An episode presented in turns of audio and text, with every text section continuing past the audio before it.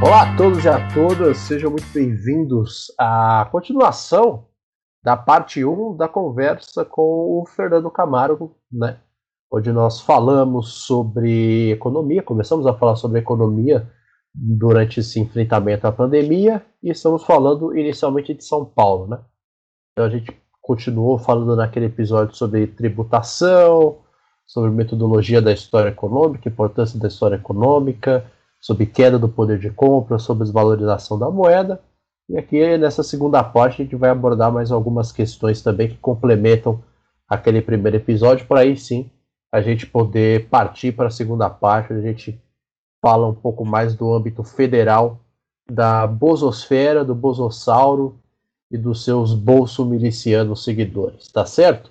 Agradecer aqui a presença do Fernando, da mestra Marina Celestino, do mestre Lucas Fontoura e do Gustavo Cerqueira, tá certo? Mandar um abraço pro Gustavo Amaral, pro Luciano, pro Jonathan e pro querido Ernesto, a voz da consciência, tá certo?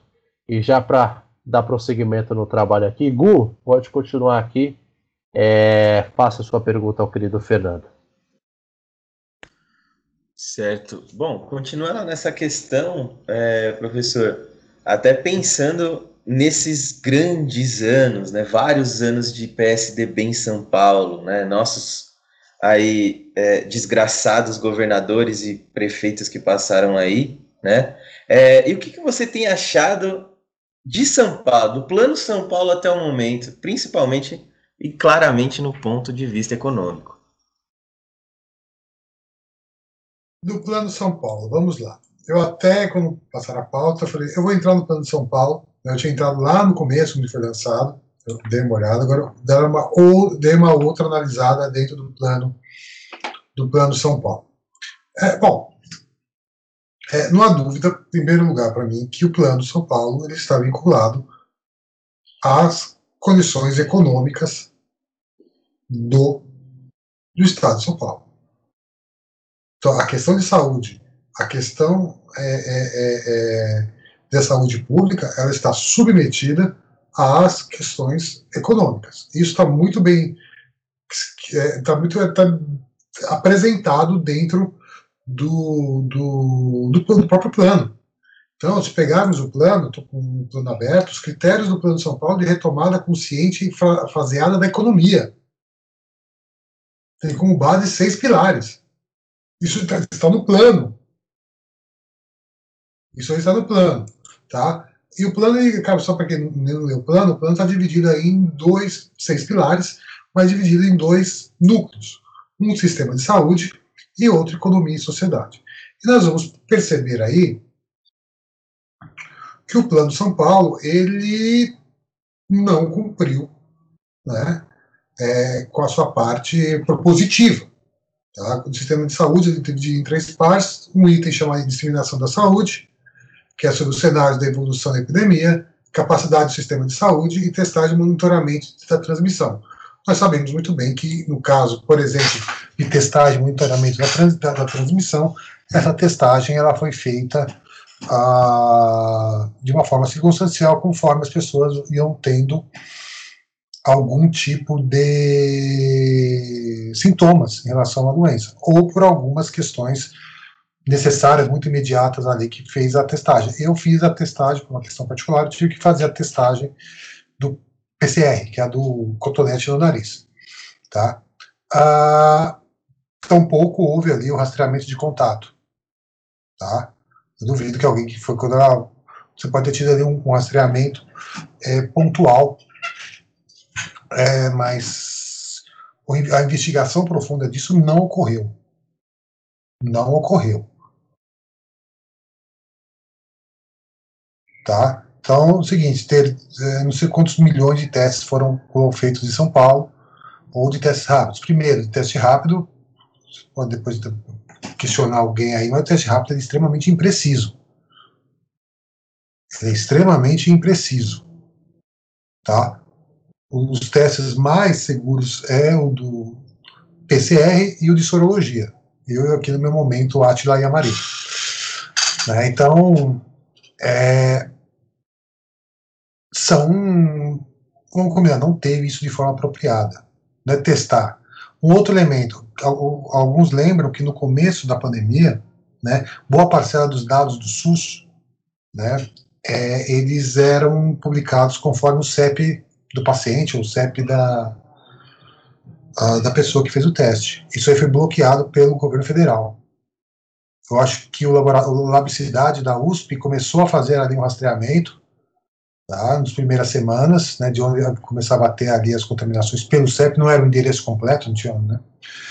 Ah, e aí foi cortado isso, ou seja, e o Estado de São Paulo não, também não interferiu para que isso fosse corrigido. Então, né, muitas vezes, vamos ser, temos que ser, entre aspas, justos, né, é, muitas vezes falam que as universidades paulistas, paulistanas, a USP, vivem dentro de muros. Quando quer sair dentro dos muros, o próprio poder público, ele impede que isso aconteça. Né, porque vai mostrar, naquela época, crias claramente, né, é, pelo menos em nível federal, que isso houvesse uma, uma, uma forte disseminação dos dados, como a gente percebeu nos meses seguintes, com tentativas de modificação de metodologia. Mas, de qualquer forma, no estado de São Paulo não houve esta. Ou seja, esta. esta você fazer rastreamento de contato é o seguinte. Eu, estamos aqui nós cinco. Tá? Uh, eu acusei como positivo para a Covid. Mas eu estive com vocês aí no churrasco, bancado pelo Lucas, e o churrasco está prometido né, para nós e para todos os ouvintes. É... E aí o que acontece? Tô lá, tem quatro, quatro outras pessoas. Ó, o rastreamento funciona da seguinte forma. Bom, onde você esteve? Ah, eu estive tal, tal, tal, tal. Onde você esteve nos últimos 10 dias? Ah, fiquei em casa, só teve um dia que eu fui no churrasco. Ok. Quem que estava no churrasco? Tava o Lucas, o Gustavo, a Marina e o Gabriel. Ok. O que acontece? A, o setor público, saúde, vão lá e vai fazer uma, vai fazer uma testagem, certo? No Lucas, depois vai fazer a testagem no Gustavo. E vai perguntar, Lucas, onde você esteve? Ah, tive no, no, no, no depois do churrasco, eu fui encontrar com os amigos lá na Vila Madalena, depois eu fui para os Jardins, e tudo bem. Então, isso vai se multiplicar. Lembrando que é uma situação absurdamente hipotética, até porque eu nem tenho amigos nos Jardins, nem na Vila Madalena. Hipotética, hipotética. Das perdizes, enfim, por aí. É tudo no caso da, da é uma hipótese, tá? Então, ou seja, esse rastreamento ele se desdobraria em vários, em vários, né, em vários fios. O mesmo aconteceria com o Gabriel, a mesma coisa com a Marina. Isso não aconteceu. Isso não aconteceu em São Paulo, tá? Eu não sei se alguém teve alguém próximo, tá? A receber uma ligação da Secretaria de Saúde falando: você te, fica em casa. Alguém recebeu? Um dos quatro? Tiveram contato com alguém que teve depois, tal? Não. Talvez, obviamente, que mexer nisso, numa uma, num espaço metropolitano de quase 25, de 25 milhões de pessoas, é extremamente complexo, é algo monstruoso, concordo. Por outro, agora, não, não que a, a, o Estado Tocantins tenha sido um exemplo, não, não foi, porque o governo levou mão, uh, mas em março do ano passado, eu tive uma reunião que tinha um garoto que tinha suspeita de de Covid uma reunião, ele tinha ido pro Rio tal, e, e no final não era Covid, mas a secretaria ligou aqui, ó. Ah, tá, tive, então fica em casa. 15 dias depois ligou, você pode ir embora. Eu fui para São Paulo. Isso é, é um exemplo mínimo de rastreio. Mínimo. Mínimo, mínimo, mínimo. A moça devia ter perguntado. Nesse meio tempo, você foi aonde? Ah, fui tal, tal, tal, tal lugar. Teria que ser seja Palmas, seja São Paulo, este é o rastreio a ser feito. Mas não foi feito. Tá? A, questão dos leitos disponíveis. É, houve lá no metrô do ano passado aquela condição de abrir os leitos, tal, aqueles leitos extras, foi no, no AMB e acho que em alguns outros dois lugares de São Paulo que eu não me lembro. AMB, Pacaembu e, e... Pacaembu tem outro. Ou enfim, é, o... enfim, é um problema bastante complicado que fizeram quando houve a queda, da, quando começou a terminar a primeira onda. Desmantelaram aquilo tudo. Desmontaram. Depois eles tiveram que remontar de novo. Ou seja, uma falta de planejamento. Ok? E o cenário, e o último ponto, que é o cenário de evolução, crescimento de casos, impacto em grupos de risco, que está relacionado à testagem de monitoramento. Então, é assim, eu disse, uma coisa é você estar numa situação nova, alguém falou muito bem, pandemias nessa dimensão, nós tivemos a gripe espanhola e talvez a peste negra. Eu não lembro pandemia. É, eu, alguém pode falar de mesmo mundo ocidental. Tá, eu sei que teve crise de varíola na China, no Oriente, tá, eu sei disso, mas é, é, nessa dimensão não rolou a novidade. Você ter esses erros no começo são plausíveis. São extremamente plausíveis. Erros logísticos, erros estruturais. Tá? É, o problema é que, como essa situação da pandemia e as soluções dadas elas estão relacionadas diretamente, volta à questão da história econômica, as questões materiais de vida das pessoas, que também é um impacto inicial plausível, que vamos fazer? Não sabemos, não temos orçamento, o orçamento não previu a pandemia, nenhum orçamento do mundo prevê uma pandemia. Falar que qualquer outro país estava preparado é mentira. O problema é o que acontece nos meses seguintes. Tá? O que, que acontece no estado de São Paulo? Tá? O que foi feito foram feitos é, efeitos de minimizar a situação. Ou seja, protocolos de saúde, os protocolos, adesão à população, as restrições, que também é extremamente complicado né, o ruim de falar controlar a população é um termo horrível, tá? mas um controle de circulação, tá? Ah, que também, gostemos ou não, está vinculado à própria questão sistêmica educacional brasileira. É, todos esses ismos que nós vimos nos últimos anos, dois, três anos, globalismo, terraplanismo, virou o tal negacionismo. O negacionismo em relação a uma questão científica. Isso não é algo específico de pequenos grupos, poucos grupos, ah, que tem codiceitas. Não. Isso tornou algo disseminado, essa, esse negacionismo. Em diversas instâncias. Ou o famoso, também não negacionismo, mas horas. Termo, né, dane-se. Vamos falar do termo então é o seguinte, é, primeiro, em primeiro lugar, né, óbvio, eu sei que tem muitas variações, muitas variantes no interior disso aí. Né? É, nossa geração, eu acho que nenhuma geração foi criada para ficar trancada de casa. Nenhuma geração foi trancada. Não. Ter um mínimo de circulação. Até em alguns estados que tem uma circulação mais restrita, você circula.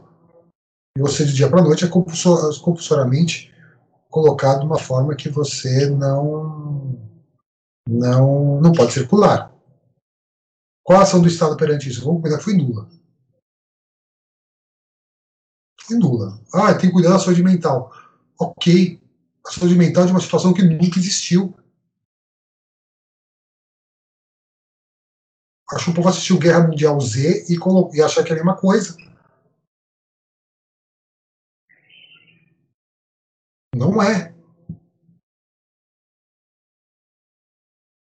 Então, a... uso de máscara.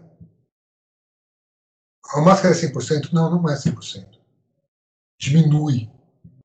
Tem pessoas que não usam máscara por uma série de motivos que em muitos deles relacionados à saúde mental. Quando as pessoas falam assim, putz, eu uso máscara e me dá uma agonia. Eu acredito nisso. Eu tenho essa agonia. Eu fico angustiado de ficar usando máscara. eu uso.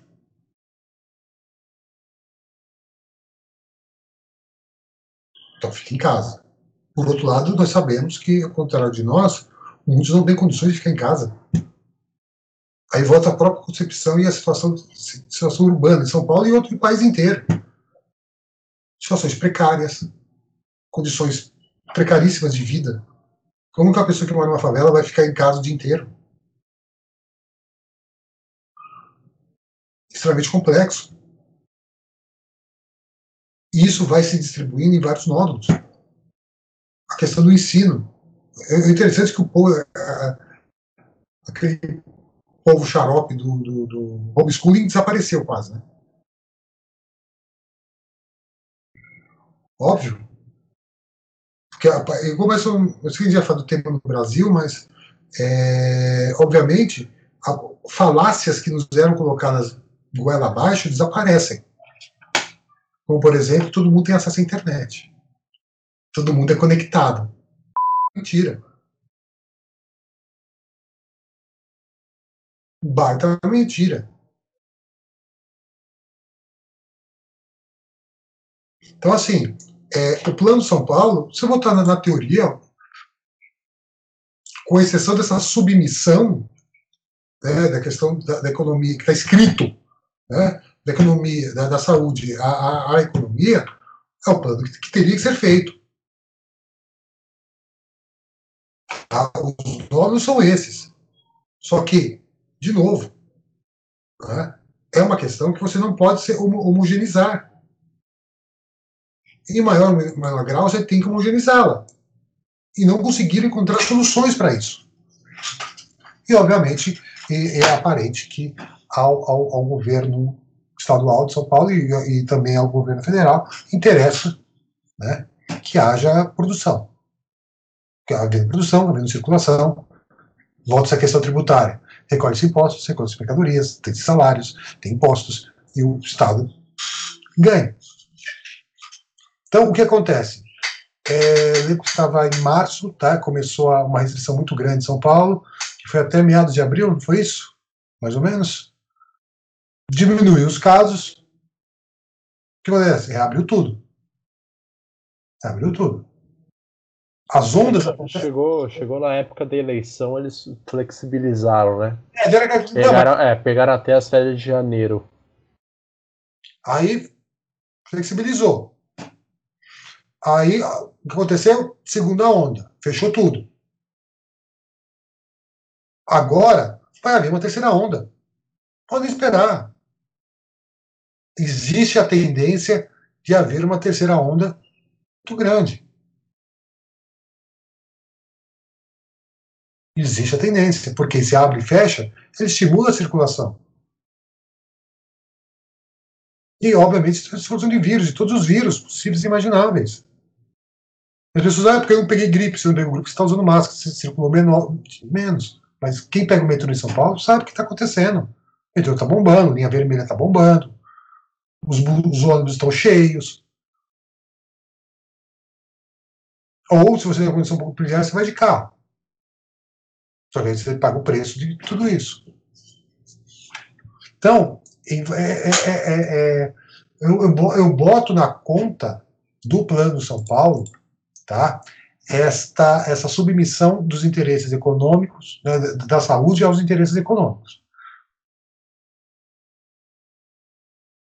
Tá?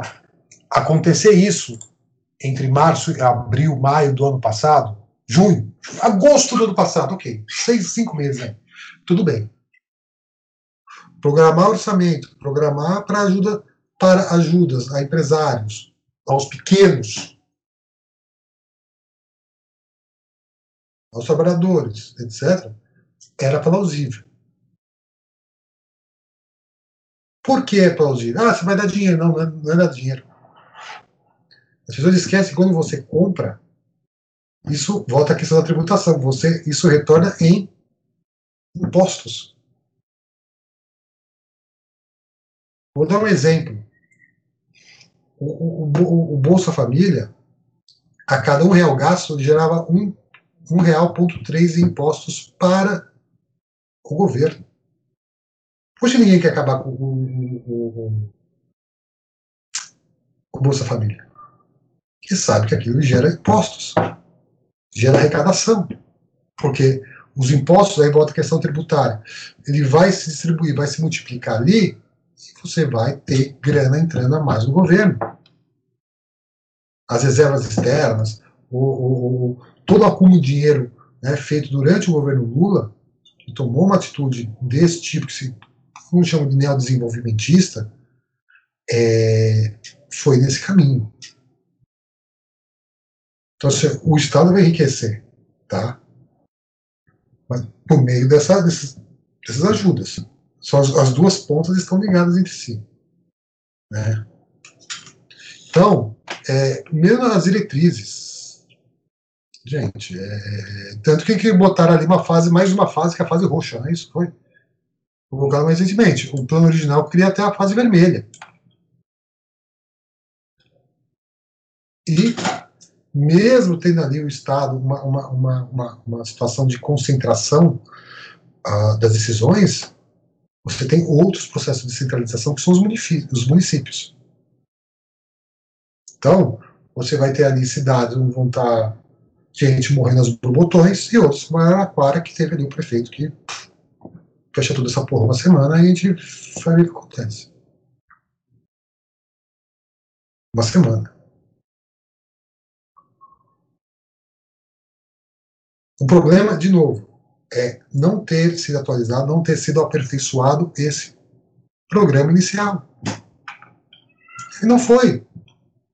É o mesmo arquivo do ano passado. Um plano São Paulo 2.0. Não.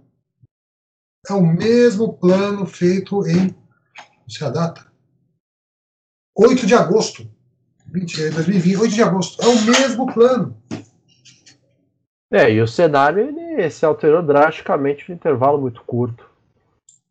Esse plano ele não está dando conta mais do, do, tamanho da demanda da situação. Fica, fica completamente sustentável defender algumas questões em cima desse plano.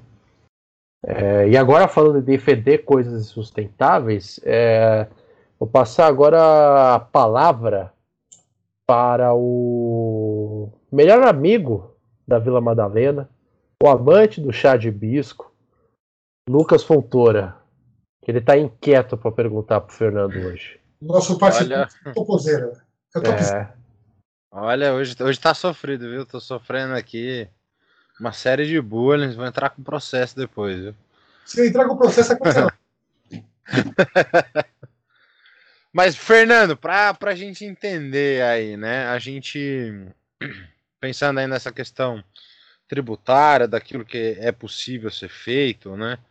A gente tem, por exemplo, o candidato, né, que teve na última eleição, o Guilherme Boulos, falando justamente sobre uma mudança no modelo de tributação, né, de cobrar mais daqueles mais ricos e menos dos mais pobres. E aí, queria entender, saber assim de você o que, que você acha da possibilidade de uma mudança de tributação nesse momento, inclusive para auxiliar os mais pobres, né? Porque a gente está vendo aí que a conta acaba pesando muito para as classes mais baixas, né? Então, queria ver da sua perspectiva aí, o que, que você acha possível. Bom, em primeiro lugar, já teve um por debaixo dos panos, né? Como você não teve atualização do imposto de renda, tá? quem tem direito à restituição recebeu bem menos. Ou seja, esse dinheiro ficou para o Estado. Quase não foi falado isso. Ah, é a tabela e aí. Não, não, Outra coisa. É, falando de coisas, já, já, já, vou chegar nessa parte já. Uh,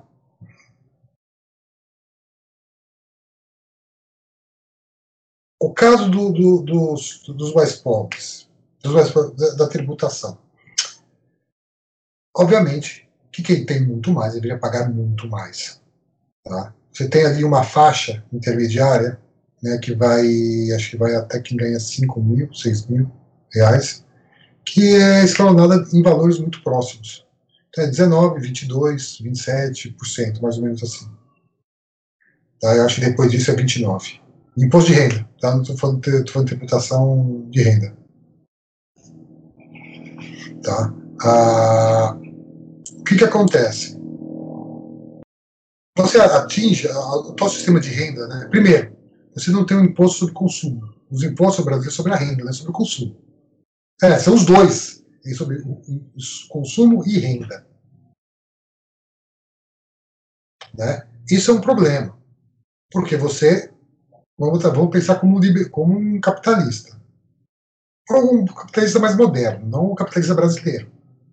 Olha, se as pessoas mantêm mais a sua renda, logo elas vão consumir mais. Ok? Dado o cenário de precarização da vida do brasileiro. Então, logo, isso vai redundar em mais impostos para o governo, que vai investir em novos insumos, que vai gerar mais coisas e vira o ciclo virtuoso do capital, ou vicioso do capital, no caso. Isso não acontece. Então é o seguinte: tanto o grupo precário, mais precário, que teria chances de consumo, eles estão excluídos disso. Por quê? O que é isento do imposto de renda, eu acho que é até R$ 1.700. Agora me escapou aqui. Deixa eu ver aqui. É... De renda mensal. Tá? Dá mais ou menos.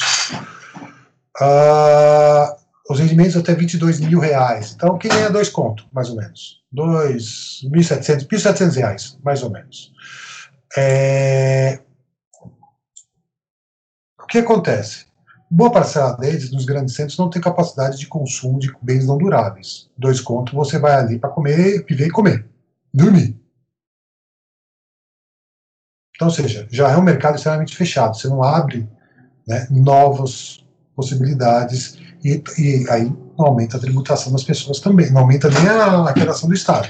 Fica imobilizado, fica estagnado. Aqueles que têm o poder um pouco maior de compra, então, dois, três, quatro, cinco, seis, estão ali já com um imposto de renda bastante alto. Então, tem a sua compra limitada. Alguns tributos que não fazem o mesmo sentido de existir, eles continuam existindo como por exemplo PVA. Não tem o mínimo sentido existir PVA. Não tem o mínimo sentido. Ou quem paga PVA não precisa pagar pedágio, é um dos dois. Você paga PVA e pedágio. Então agora, de São Paulo para cá, para Palmas, eu paguei 212 reais de pedágio. 212. Isso dá um tanque e meio quase gasolina para as concessionárias. Então, ou seja, o, o, o, acho que a sua pergunta é se é, é, que a mudança de tributação seria viável e necessária para amparar os mais pobres, é isso? Tem que estar, tem que se concentrar a renda a pessoas muito ricas, 0,02%. É, que é muito daquilo né, que propunha né, o, o próprio Boulos na prefeitura, né? De realmente taxar muito mais as grandes fortunas. O problema. Né, e cobrar um valor proporcional às classes de baixa renda, né? O, o, o problema é que é, é, antes do programa, ontem, eu fui ver o, o projeto de lei. O projeto de lei é muito bonito. Você simplifica todos os impostos, cria um imposto só. O problema é, são as unidades da federação, e as, então, assim, não dá nem muito comentar sobre o projeto de reforma que vai ter. E, e isso vai ser subjugado às reformas, emendas que vai ter nas discussões do Congresso. Então você teria somente um imposto. Tá? Só que esse um imposto, ele vai acabar equalizando. No, então, ou seja,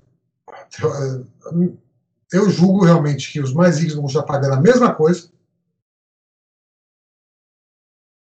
e os mais pobres, se for na compra de mercadorias, no dia a dia, de produção.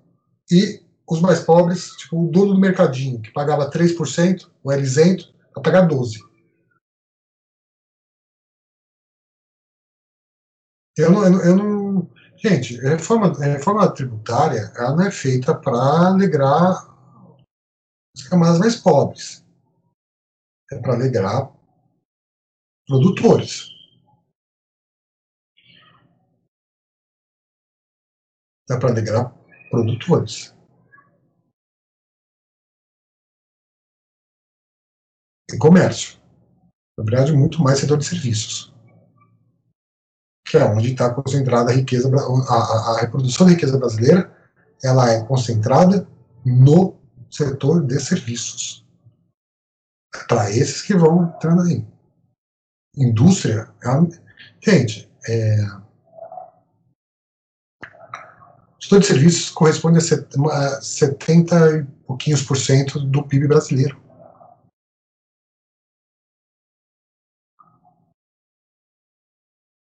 Indústria, 20%, cada vez caindo mais.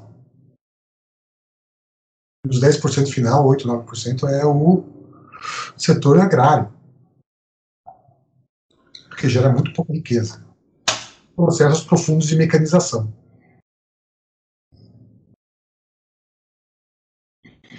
Tá? Ah, obviamente, o chamado imposto progressivo. Eu duvido que seja aprovado. Eu duvido. Eu duvido que ele seja aprovado. Do jeito que a gente precisaria. Eu duvido muito. Quando começar a discussão para valer, vai ter uma visualização menor disso. É, é importante até salientar um pouco nessa discussão sobre, sobre essa mudança tributária, sobre amparo, enfim, é, é, aos mais pobres nessa situação de pandemia. É importante a gente colocar também que tem, tem tido um aumento do desemprego, tem tido uma crise no setor de serviços por causa de uma falta de amparo do poder público, tem tido um aumento de, de pessoas em extrema vulnerabilidade social, então pessoas que é, perderam a sua moradia nesse ano de pandemia.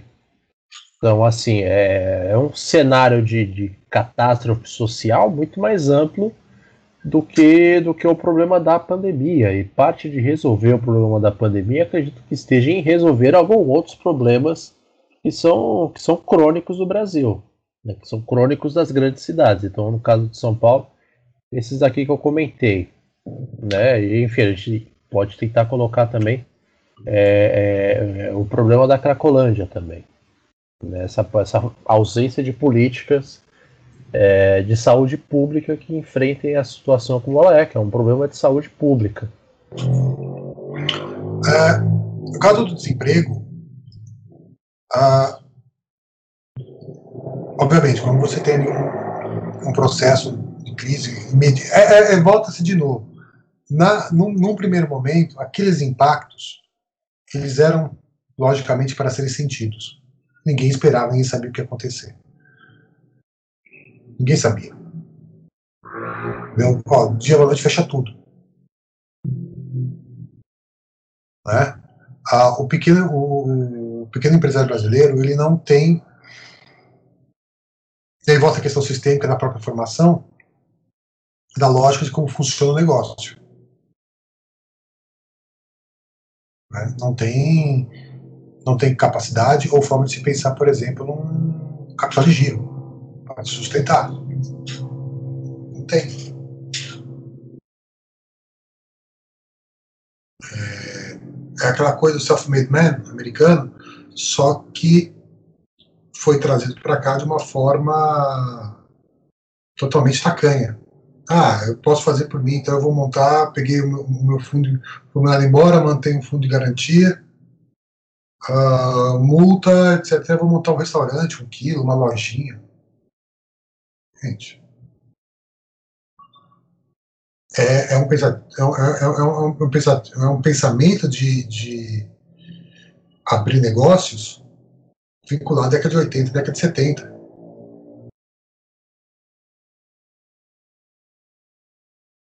Então, você vai abrir loja. Pensando puramente do ponto de vista do capital, é algo totalmente irreal. Ok, aqueles que abriram em janeiro, em fevereiro, pô, é puta zica, né? Fecha na hora. Fecha na hora. Um, um amigo, um que eu conheço, ele trabalha no Bradesco. é, setor de créditos. Ele falou: Com uma semana de pandemia, eu tinha gente vinha pedir empréstimo. Uma semana. Pequeno empresário. Pequeno empresário, pequeno lojista, enfim. Uma semana. O cara não tinha para pagar a matéria-prima do dia seguinte.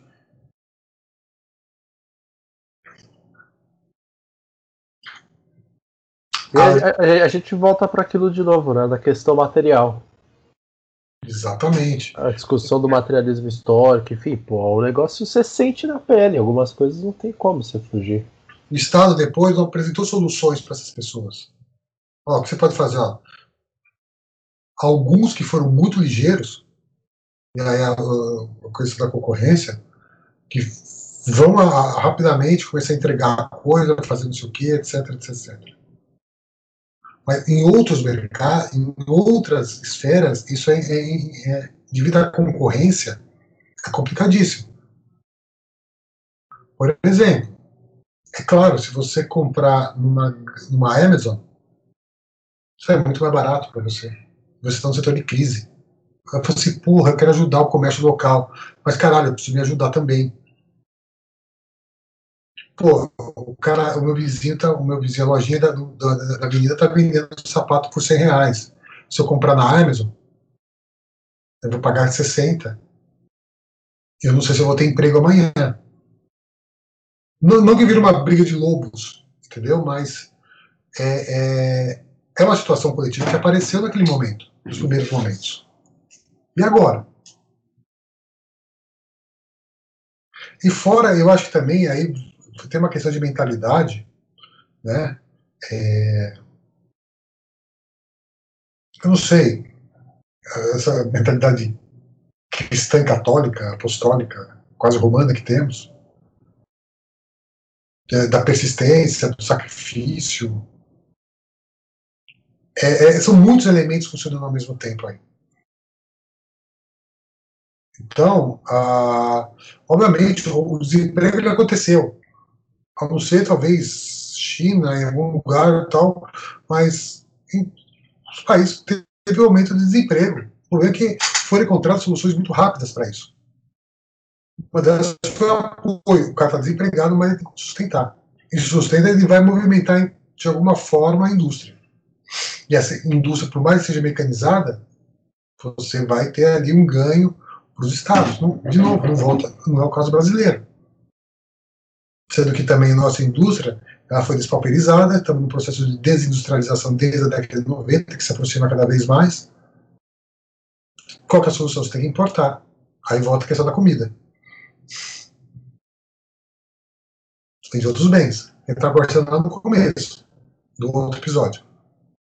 É, em relação a isso importar, as pessoas estão sentindo bastante isso na hora de comprar combustível, né? Sim.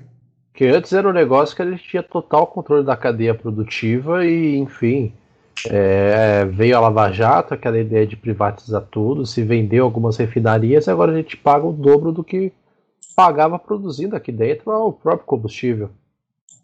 Sem dúvida. Tá Então- deixando de faturar também em cima disso. Ó, se nós. Ah, tá, deixa eu ver se eu acho aqui.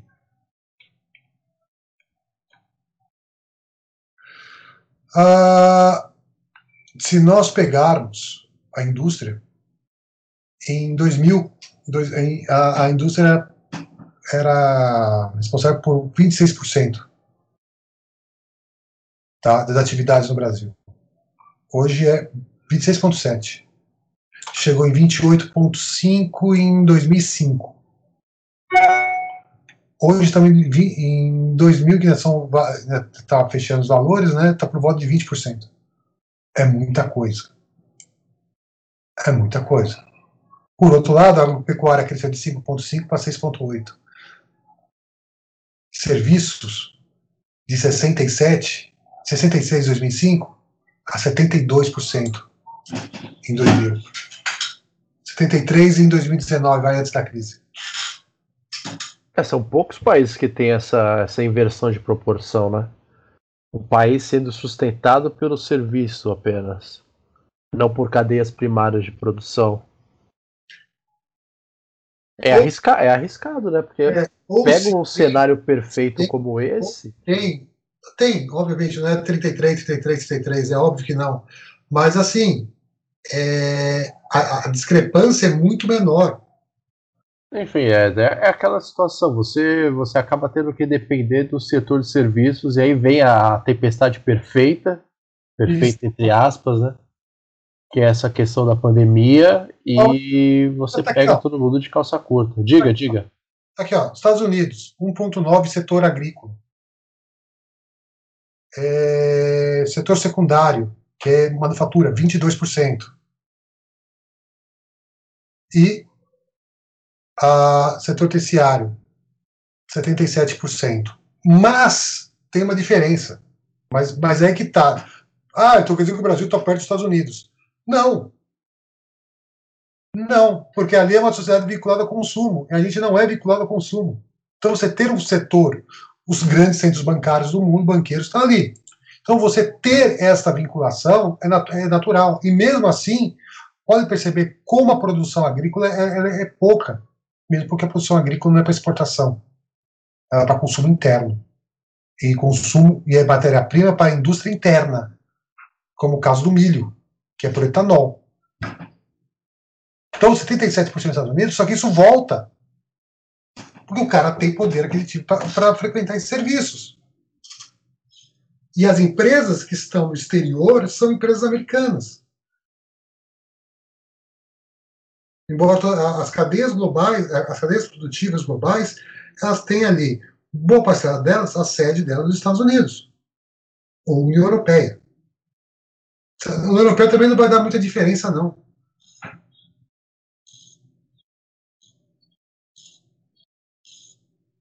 Então, é muito, muito complicado. Sinceramente, eu não sei.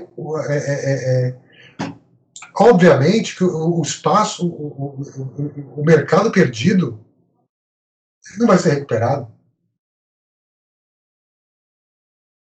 Ainda em cima disso, Fernando, é, o Gustavo tem uma pergunta. Manda, manda. Justamente sobre essa questão do setor de serviços.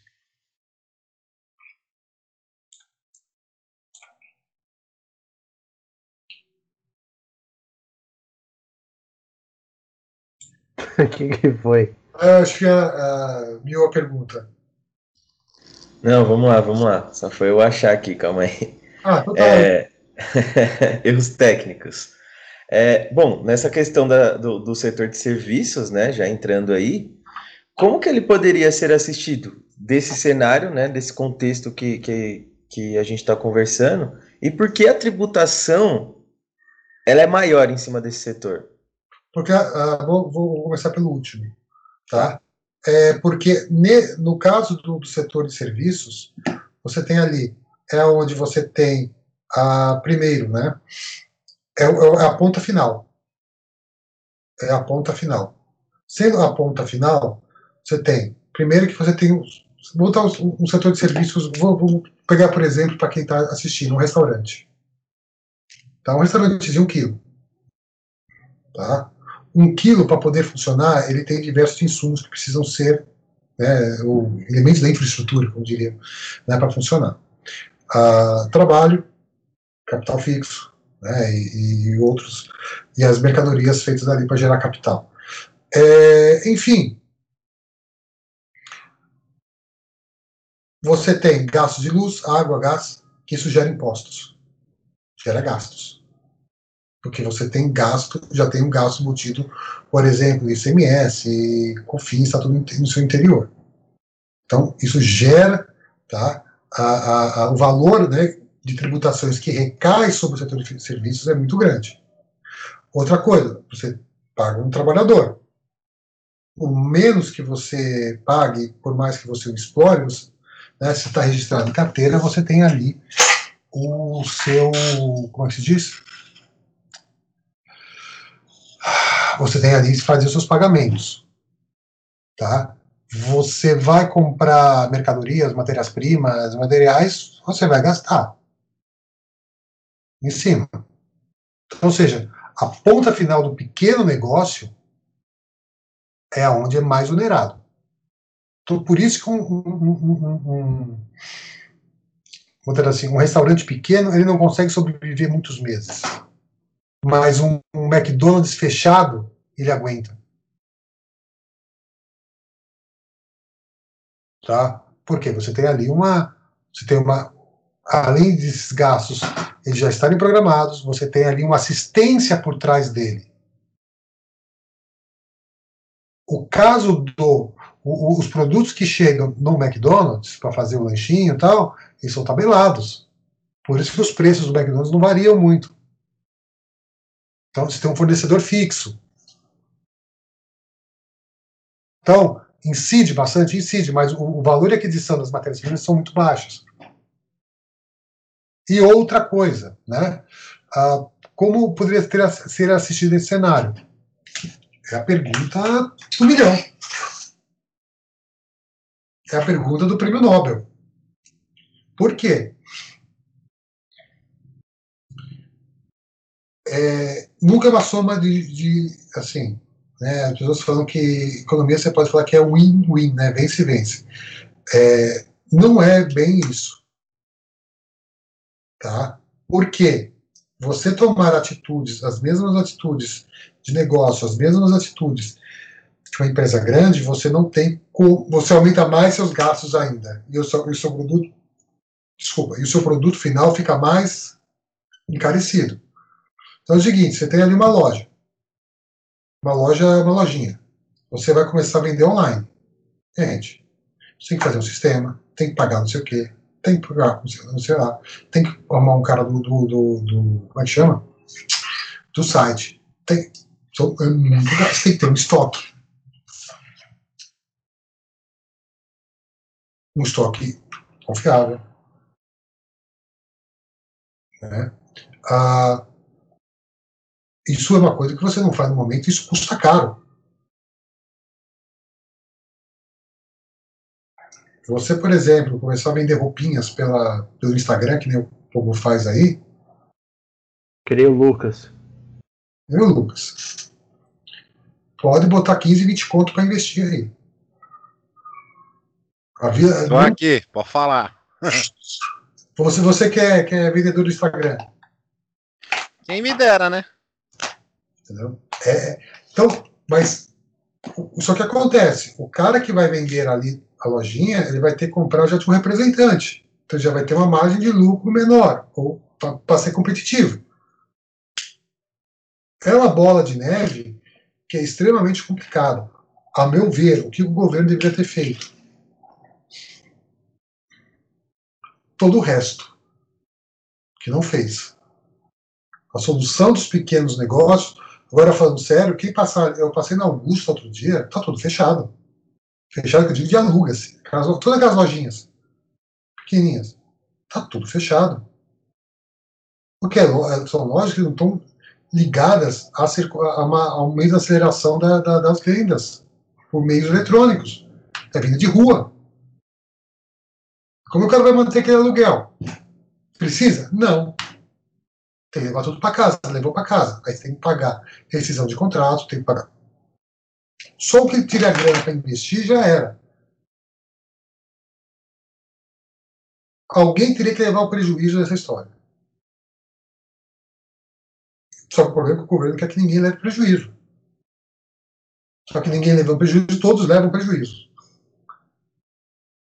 Ou sustentar alguns elementos. O cara que tem um conto, por exemplo, eu moro aqui no tem um AP, então eu quero sair desse AP. AP grande e tal, era para uma coisa, não deu certo tal. Pago o aluguel, economia em dois contos. Eu quero mudar para de um mil. Só que, para eu fazer isso, eu tenho que pagar a multa rescisória. Aí, uma multa rescisória são três, são, são três aluguéis cinco conto. Cinco, seis conto. E aí? Estou falando um caso particular. Imagina uma, uma, uma, empresa pequena, que tem funcionário, tem isso, tem aquilo. Não consegue. Então, o que eu digo, você tem a falência e a, e a pauperização do pequeno empresário e tem a pauperização do trabalhador. Porque o cara não tem dinheiro, o cara às vezes não conseguiu nem depositar as últimas parcelas do fundo de garantia. Ele vai ter que pagar de algum jeito. Aí vai perder casa, vai perder carro. Começou a papelização geral e restrita.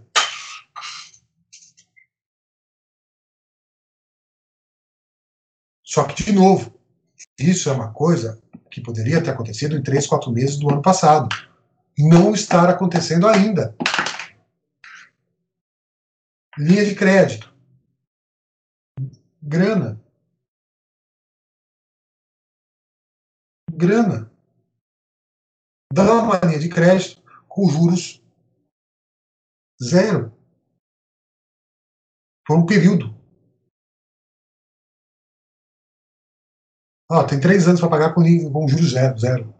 Depois desses três, quatro anos, sei lá, você tem que pagar juros. Aí isso vai aumentando. O Estado pode fazer isso. Ele poderia fazer isso. Não de bancos particulares, mas de bancos estatais. Ele poderia fazer isso. Não fez. Dar um auxílio de 250 reais é, desculpa, mesmo de 600. Gente, 600 reais você não vão combinar. A bolsa, a bolsa, a cesta básica para uma pessoa por mês é 400 reais. Se a pessoa já tem um filho, já não dá. Mais aluguel, mais não sei o quê. Por aí vai. É, já dá para sentir o cheiro de onde que vai. A gente continuar puxando esse fio, onde a gente vai chegar e conclusão a gente vai tirar. É, é... Além talvez da própria política do Estado, além da própria política de Estado, né, é além da, desculpa, além da própria política de governo, é a forma como o Estado está estruturado. Não é nada de tempo curto. Não tem nada de, de a coisa imediatista. Foi possível. Você fala assim, olha, ficamos cinco meses, voltamos em agosto, faliu não sei quanto. Ok, algo circunstancial, de uma crise que ninguém esperava. Um ano depois rolando, é, é desorganizado o Estado brasileiro. O Estado brasileiro ele é sistematicamente, de forma sistemática, muito mal constituído. A, a, as pessoas que estão à frente do governo, né, ou que estiveram há muito tempo, não tinham condições para isso. É, é, um, é um problema sistêmico. Uma burguesia absentista, problemas de formação educacional aprofundados. O que, que isso uh, acaba virando? Tragédia. Ou necropolítica, né? Necropolítica.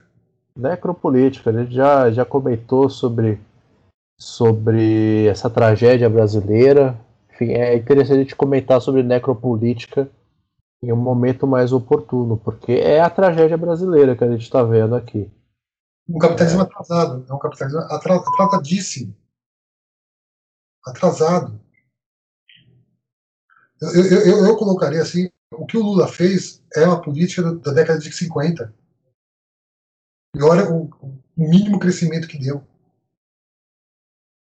É a política da pós-guerra. Com a perpetuação do agronegócio. Não adianta fazer, ah, porque teve a Petrobras, porque teve a Embraer. Pô, é, tem que ser algo amplo e restrito, não pontual. Ah, financiou vida de avião. Tá, bacana.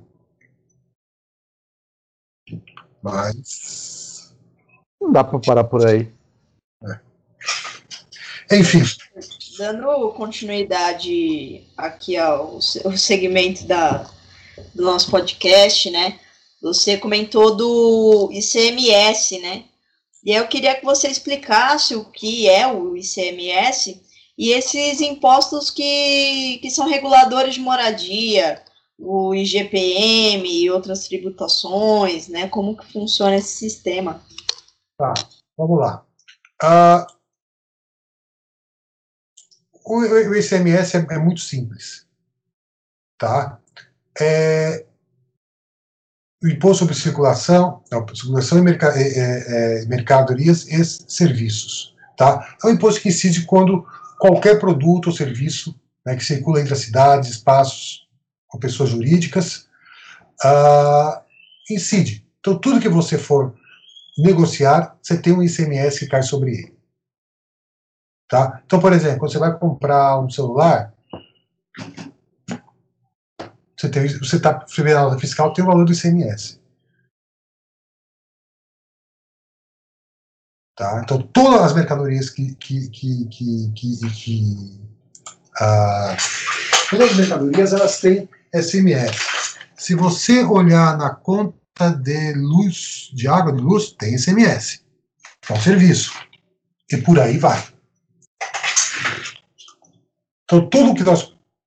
Então, ou seja, bebidas, alimentos, restaurantes, transporte, comunicações, importação, exportação, petróleo, energia elétrica, tudo isso está com ICMS. Ah, o que está isento de ICMS? Livros, que eu acho que já não vai estar num período tão, num futuro tão próximo. Jornais, que mais? a serviços para o exterior, serviços de mercadorias para o exterior, por isso que os carros saem baratos, mercadorias saem mais baratas para o exterior, porque não cai, porque é de circulação interna no Brasil. Se a mercadoria não vai circular internamente, logo circular para comprador final. Logo, não precisa ter ICMS. Não, não, isso aí, isso tem sentido. Tá? Ah, e mais algumas outras coisas. Ouro, é, é, é, troca de, de, de, energia elétrica entre operadoras tal. Mas assim, tudo que nós, cidadãos quase de bem, normais, consumimos no dia a dia, temos ali é, o IGPS, IGPS, ó, o ICMS ah, rolando. Tudo. Tá? Agora, o IGPM, tá? o IGPM e o, o, o Índice Geral de Mercados, tem, tem, vários tipos deles, tá? De atacado consumidor, é, eles são indexador de contratos. Tá? Então, quer dizer, você não pode aumentar o contrato, um contrato qualquer, por, pelo um índice que você acha que deve ser. Então, sei lá, você vai pagar a PUC.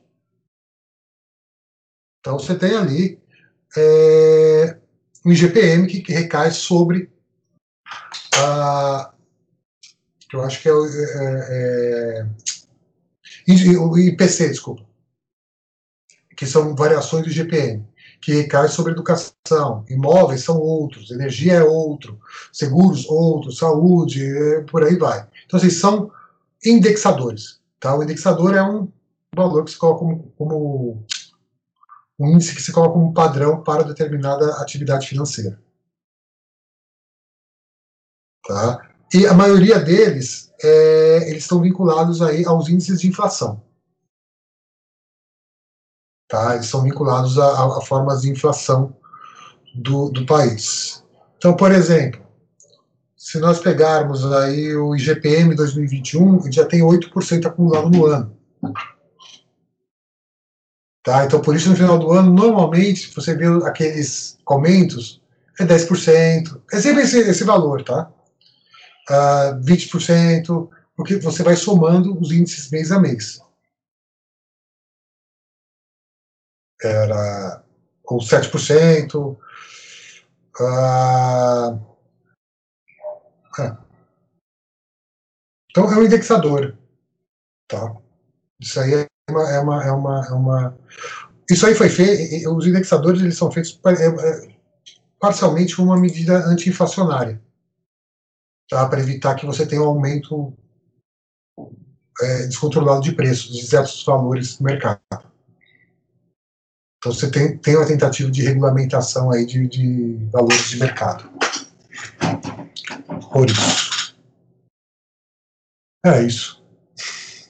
Lucas Fontoura, agora a palavra é sua. A pergunta era, era justamente no sentido, né, de por que, que a gente não sente, né, o, o retorno dos nossos impostos que são pagos, né, e, e o que a gente poderia fazer para ver esses feitos, né, para ver essa maior rentabilidade, porque é, a questão nunca é o quanto a gente paga de imposto, mas sim o retorno que a gente tem. Lógico, né? Existem taxas que são exorbitantes, enfim, então, né, a gente mesmo, você mesmo falou, por exemplo, do IPVA, que é sem nexo, uma vez que a gente paga IPVA e paga pedágio, enfim, Mas na verdade esse retorno mesmo do. Esse retorno mesmo do, dos nossos impostos, né? Assim, porque a gente paga o imposto esperando que a gente vá ter um bom sistema de saúde, um bom sistema educacional, um bom sistema de segurança, né? Então, né, as polícias, enfim, etc. E a gente não vê esse retorno para a sociedade. E aí acaba-se muitas das pessoas indo justamente para o setor privado, porque aí o cara vai assim, ele paga o imposto, né? Aquela coisa não é paga duas vezes, porque paga o imposto dele para ter um bom sistema de saúde, mas paga o plano, né, o plano médico particular. Aí o cara vai coloca os filhos na escola particular para conseguir ter uma educação de, de qualidade, porque a gente sabe que o sistema público tem lá seus milhares de problemas. Então, né, o que, que a gente poderia fazer nesse sentido? O que, que você acha que de perspectiva, né?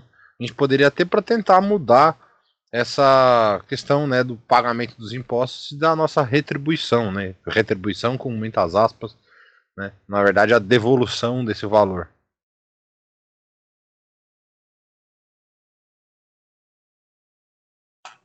A, a, a, a, gente não sente esse, esse, esse retorno porque ele não existe ou ele existe de uma forma muito parcial. É, a resposta é essa. Então, por quê?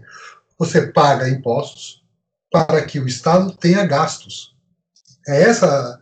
Você paga impostos para que o Estado arrecade e tenha gastos. Né? Volta lá a base mercantilismo 1 da Inglaterra. Você vai, paga imposto para que tenha navio. Da... O capitalismo não mudou muito da, da acumulação primitiva, esse fenômeno não se alterou tanto. Então você paga, mesma coisa, você paga o IPVA, Imposto sobre Veículos Automotores. Absurdos à parte, você paga para que tenha boas rodovias, bons acessos, bom socorro, tudo isso. O que acontece? Você não tem. É, basta ver a diferença entre as estradas que são é, administradas pelo Estado e as estradas que são administradas pela iniciativa privada. E você paga IPVA ainda nas duas. Mesma coisa, saúde.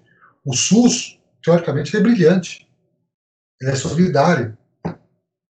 Só que ele é administrado de uma forma inacreditável.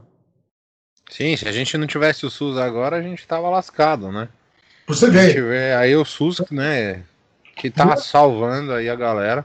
Mesmo o SUS sendo, é, é, é, tendo esses devidos problemas, né? Eu entendo o porquê que o Estado tem certas coisas, mas é uma coisa sistêmica da sociedade brasileira todas essas questões de controle para evitar o elemento de corrupção. Corrupção. Aí você vê o médico que trabalha em dois, três hospitais ao mesmo tempo e usa o dedo de silicone para bater o ponto.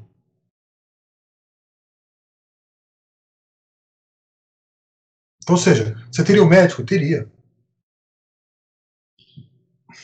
Aqui tá. Mesma coisa, o setor educacional. Seu professor, o professor tem que dar 20 aulas, 40 aulas, 60 aulas, porque ele tem um, um salário arrochado, um salário em déficit, que não dá conta. Você está lá num período, você ganha um conto e meio, e olha lá. Você não consegue sustentar. Você tem uma, uma, uma, uma, uma... Então, ou seja, basicamente que você não percebe o retorno, porque o retorno não existe.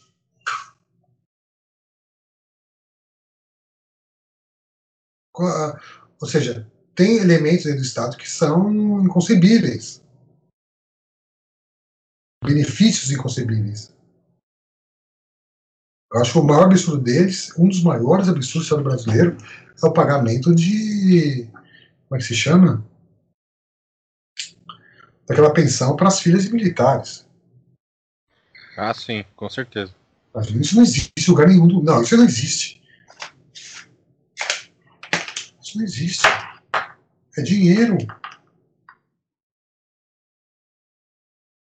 Sustentar uma classe, né? Muito.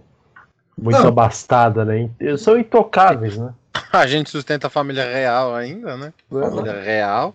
A cidade de Petrópolis tem que pagar o Dêmio. Ah, não. Que, que é isso? Não percebe?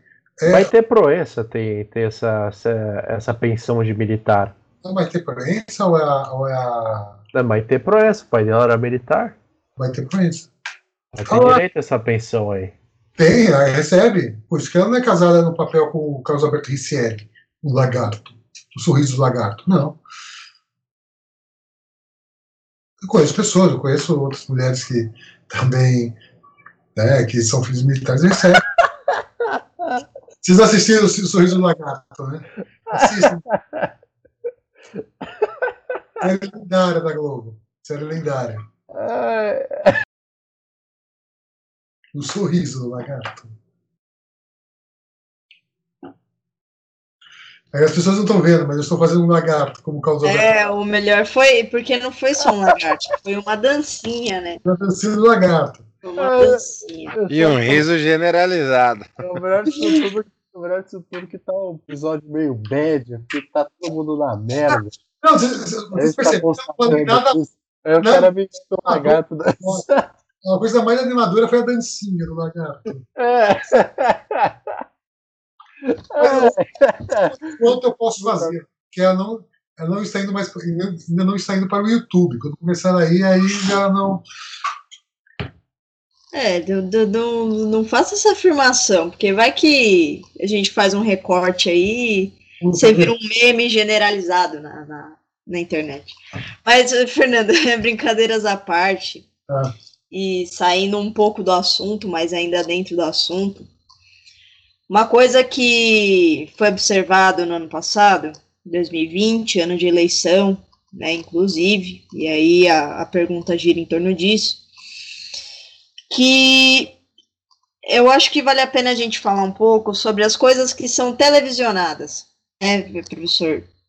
Eu, um tempo atrás, eu estava até conversando com meus familiares, eu estava um pouco indignada, porque eles fizeram um plano de quarentena, barra reabertura, posteriormente, que foi uma, ao meu, na minha perspectiva, uma articulação para promover as eleições, né? Porque rola uma coisa incrível em São Paulo, que é o, o tá tudo bem e agora não tá tudo bem, né? Então, ah, é, falece 3 mil pessoas do dia para noite, aí o pessoal fica, não, é do dia para noite, sabe?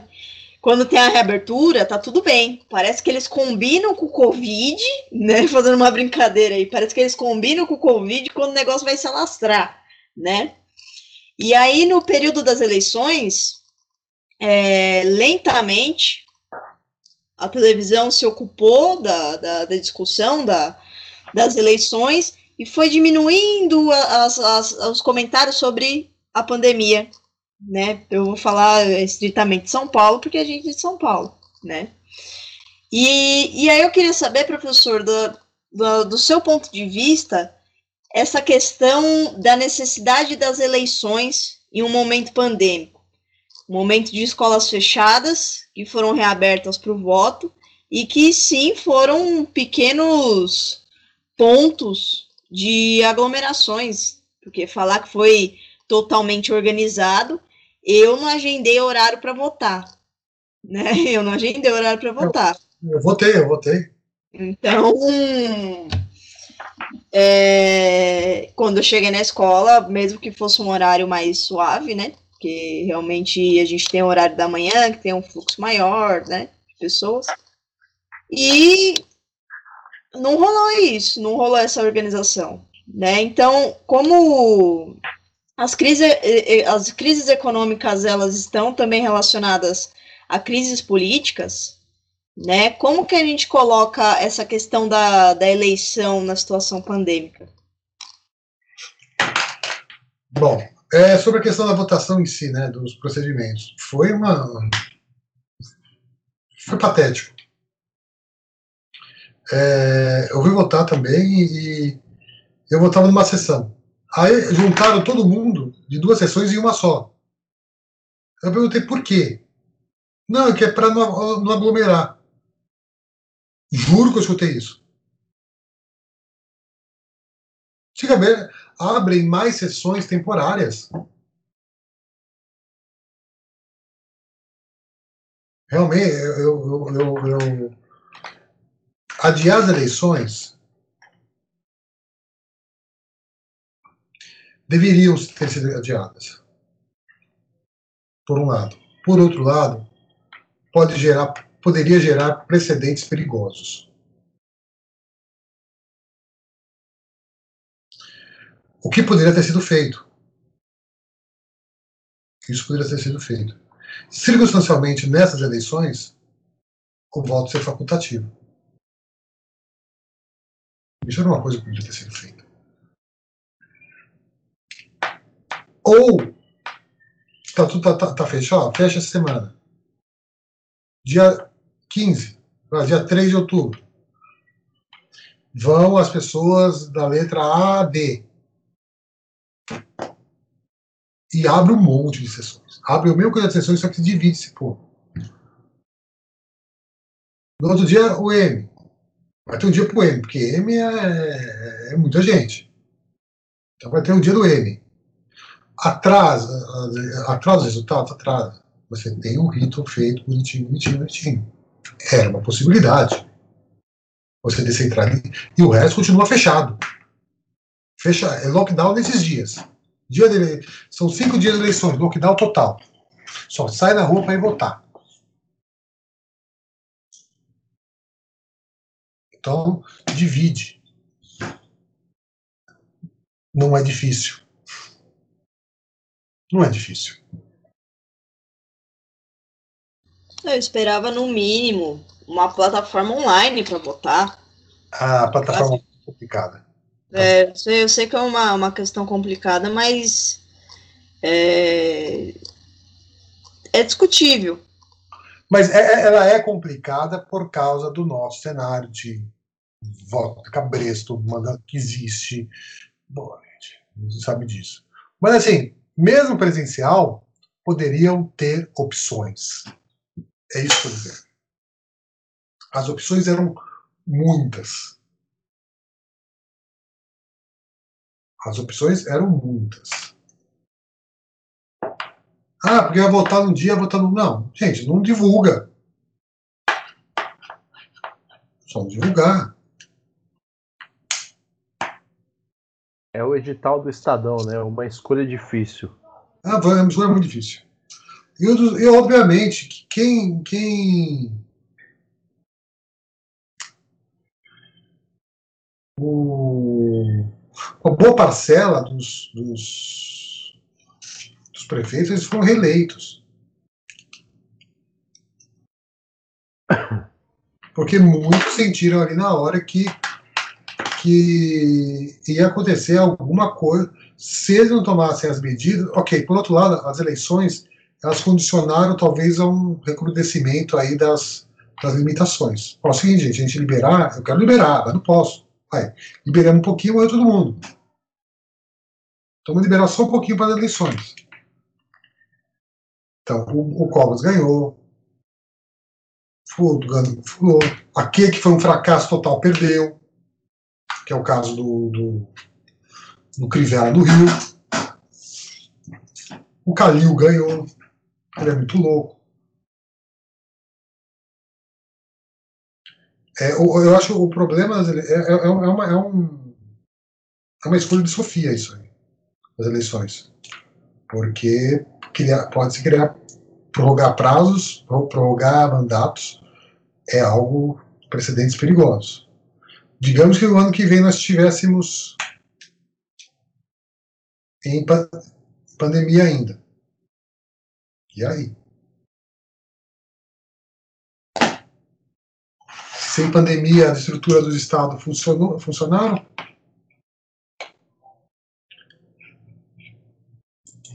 Não tem, assim, não tem solução.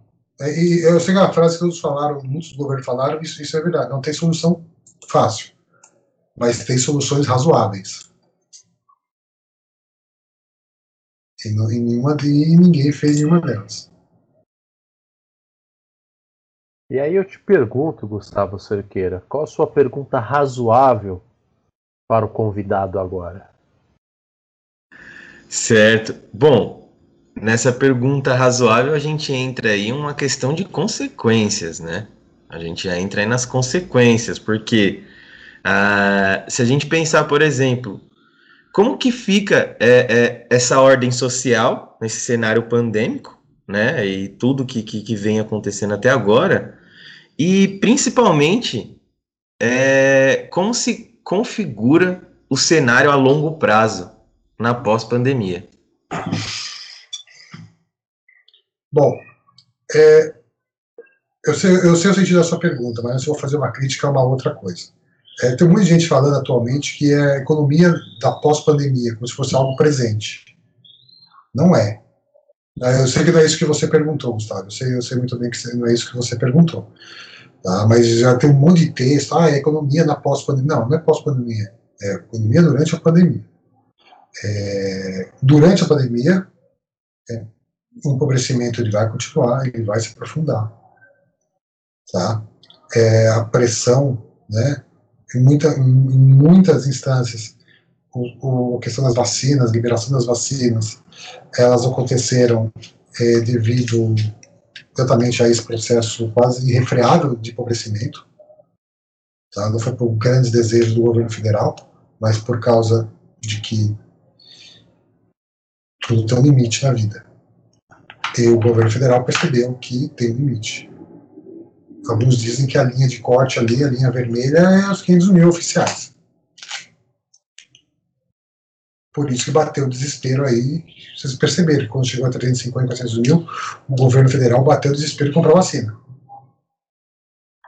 O que dizem, né, nesse momento Globo News meu em Brasília, que 500 mil é o limite. Tá? Ah, Pós-pandemia, digamos que isso acabe ou, ou amenize é, de uma forma bastante aprofundada. Tá? Ah, você vai ter uma retomada da vida né, é, normal, normal digo, né, pré-pandemia, isso não vai ser a curto prazo, não esperem esse ano. Uma estimativa boa para 2023. Uma vida plenamente normal no Brasil. Tá? 2023, 2022, sendo otimista, que eu não gosto de ser. Julho de do... meio do ano que vem. Tá? E talvez uma retomada sem máscara tal. É, 2023 para 2024. A meu ver. É, obviamente que nesse momento você vai ter aí um crescimento, uma expansão econômica bastante acelerada, porque as pessoas vão gastar grana. As pessoas vão querer sair, vão querer voltar a ter uma. É, a Folha lançou do dia, ah, voltamos aos 20. Aos, assim, vai ter um momento de hedonismo. Não, gente, não vai ter um momento de hedonismo. Tá? Você vai ter uma expansão do capital, não vai virar de alçada. Não vai. Tá? Parece que você vai ter aquela coisa que é repetir a história, tá? Uma bobagem isso, tá? É, como aconteceu com, né, o idoso dos anos 20, como dizíamos, o Corey Trents. Não, você vai realmente vai ter uma expansão gigantesca, mesmo porque a expansão lá não foi só por causa da, da, da, da, da gripe espanhola, tá? teve outros motivos. É, vai haver uma expansão econômica muito acelerada, isso não há dúvida nenhuma. É, no caso brasileiro, sinceramente, os atrasos vão continuar. Sem, acho que tem muitas grandes notícias. Aquela coisa que falou que vamos aprender na, na, na pandemia, não, aprendemos, não vamos aprender, e a, e a estrutura socioeconômica brasileira, política socioeconômica brasileira, não permitem tais aventuras. Não, não permitem. Não permitem. Então, eu, é, é, é, a gente pode falar em traços gerais, eu acho que é uma, de certa maneira, uma incógnita como as pessoas vão, vão, vão se comportar após isso. Tá? É, mas, estruturalmente, eu acho que não vai ter grandes melhoras, não. Vão falar que aprenderam, que vão ter planos de contenção, mas na hora que vamos ver, se acontecer alguma coisa parecida de novo, assim, não, mas nosso plano de contenção não era contra isso, era contra outra coisa. E por aí vai. E outra coisa, né, quem mais se deu bem foi, acho que foi a Finlândia, que tinha planos de contenção de alimentos por causa da Guerra Fria. Era para uma outra coisa. Era, acho que foi a Finlândia, um país desse nórdico. Então, eu acho que o, o, o primeiro, né, não é é ao longo prazo, após pandemia é a longo prazo. Vou botar assim. Após, após pandemia é um longo prazo. É uma década de recuperação aí que a gente vai ter que enfrentar.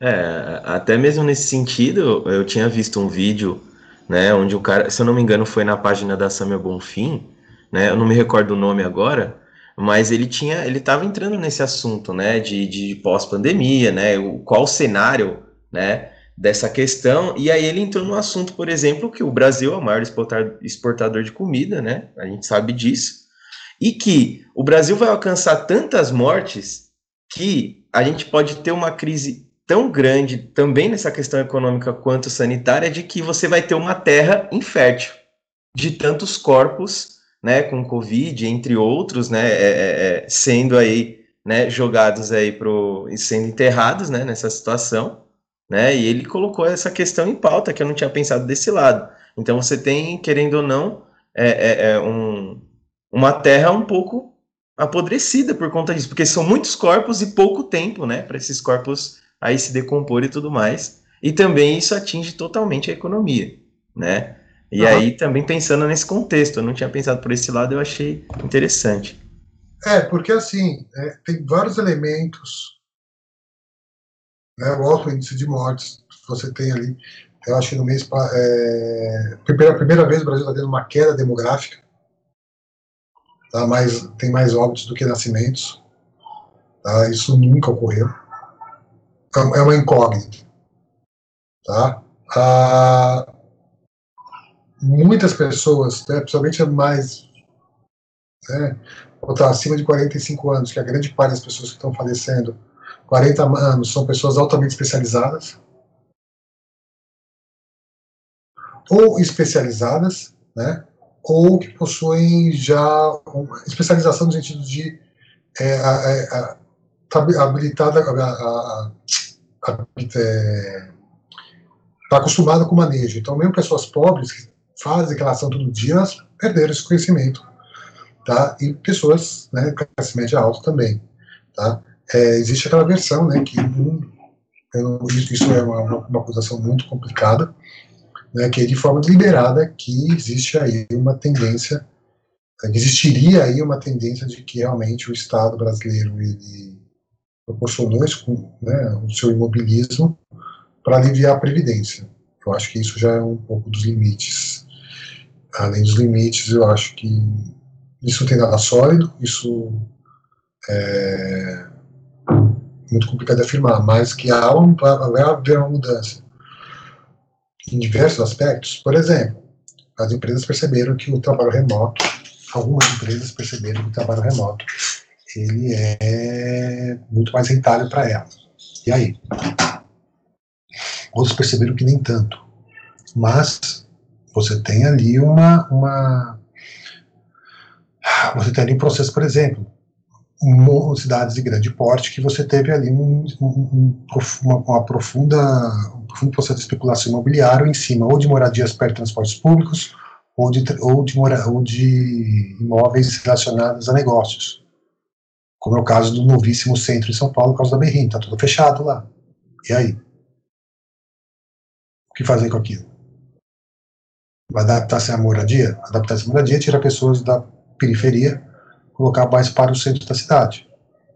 Isso vai no, na, na, na, no caminho inverso do que toda elite sempre quis fazer, que é botar os pobres para fora. Ah, então, é uma, é uma, é uma Há multiplicidade de efeitos. Bom, é, do ponto de vista educacional, perceberam que educação à distância não funciona. Então, isso aí foi claramente perceptível né, por uma série de fatores. Uh, então, é, tanto que tem toda essa insistência. Né? Eu vi até outro, outro meme, né, outro dia, que eu acho que ele é cruel, mas faz sentido, é da aula híbrida. Como é que funciona a aula híbrida? É, aula híbrida é aquele dia que um dia você vai dar aula e no outro dia você vai contaminar o coleguinha em casa. É, você vai na aula e no dia seguinte você contamina a família em casa. Ah, mas vão haver algumas permanências, eu acho que, que, que educacional vai voltar realmente às formas presenciais. É, a questão do ensino, trabalho remoto é uma incógnita, embora acredite que boa parcela vai ficar em casa. Tá? É, outras. Pena que o. Não, é o Gustavo que trabalha com futebol, não? É o. É o Gabriel. É, desculpa, o Gabriel. É, o, o Gabriel. Uh, mano, é muita grana que está faltando. No, no, caso dos esportes. Gira muita grana. Tá? É, isso causa impacto. Né? Ok, esportes mais organizados, eles têm mais ricos, em lugares mais ricos eles se organizam. Em lugares mais pobres, não. É o caso do futebol brasileiro, dos esportes no Brasil. Está tudo paralisado, eu sei, porque é, é, treinava judô, tal, está tudo parado. Os, os, atletas de alto rendimento estão treinando, obviamente. E tem Olimpíadas esse ano ainda. Vai ter Olimpíadas. Isso vai ter Olimpíadas, esquece. Tá, é, a China tá, a China e o Japão está controladíssimo e tem uma série de protocolos a seguir que nas competições existentes estão funcionando bem. Estão funcionando muito bem. Então vai, vai ter a Olimpíada. Tá? Ah, mas assim, as consequências, elas, a médio prazo, não sabemos o que vai acontecer.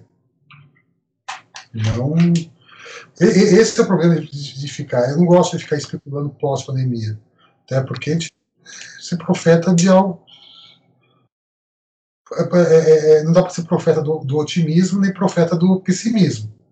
Embora o caminho leve-nos a questões mais otimistas. Tendências, estava falando para a Marina lá, lá, atrás, a tendência é algo ser pessimista. Se fala, eu não sei se 10 anos, mas no mínimo 5 anos para uma reconstituição em diversos aspectos. Falando de impactos, consequências desastrosas, inclusive entre né, parênteses desastrosas, e as responsabilidades do, da cumplicidade bolsodória?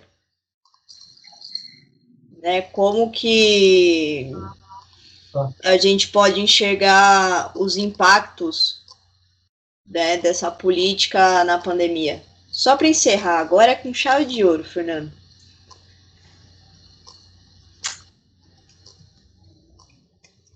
Escorreu uma lágrima agora no rosto do professor. Tô pensando porque é o seguinte, eu tô, eu, tô, com a pauta aberta, tô lendo aqui. Ah, o seguinte. É, são duas dimensões, são duas características bastante distintas. Acho que precisa colocar isso. Eu acho que a questão do Bolsonaro das, das eleições especificamente, foi um ato oportunista, tá? É, dentro daquela movimentação de extrema-direita, né, que estava muito mais fortalecida lá e antipetista na, em 2018, 2019. Tá? No rescaldo Lula, rescaldo Dilma, etc, etc, etc. É, são, duas, são duas visões de mundo ali, conservadoras, é, distintas. O, o, o, o Bolsonaro, tá? ele está atrelado a uma visão conservadora, reacionária, tá? tipicamente é, é,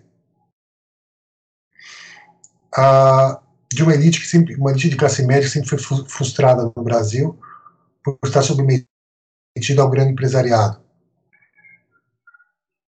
E entre, entre, entre as questões, entre com seus arroubos é, de tentativa de centralização talvez se a nossa Constituição não fosse tão aberta e tão, né, é, já teria, a coisa teria caído por terra.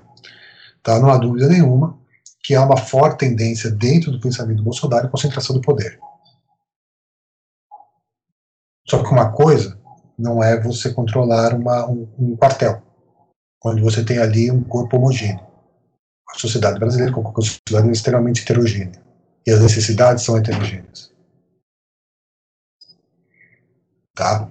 Então, assim, eu acho que o termo Bolsonaro é algo que pesou muito mais, né, pegou de uma forma negativa muito mais para o Dória do que para o Bolsonaro. Porque o, Bolso, o Dória sempre se colocou dentro daquele posicionamento de uma modernização, naquela coisa da político, mas uma coisa moderna, uma coisa a, a, a vinculada a fatores externos, etc, etc, etc.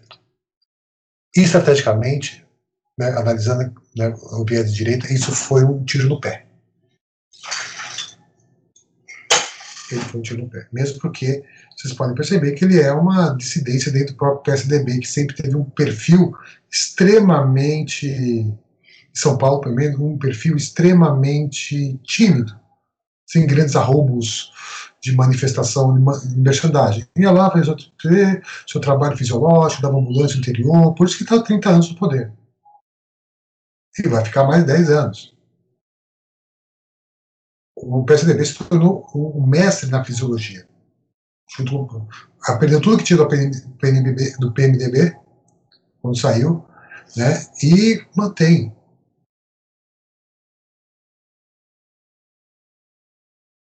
Tá? Ah, o problema do Dória são outros problemas. O problema do Dória é, é eu, eu, tenho, eu tenho certeza que ele está atormentado, porque ele não consegue exercer todo aquele seu, o seu afã liberal por causa da da, da pandemia.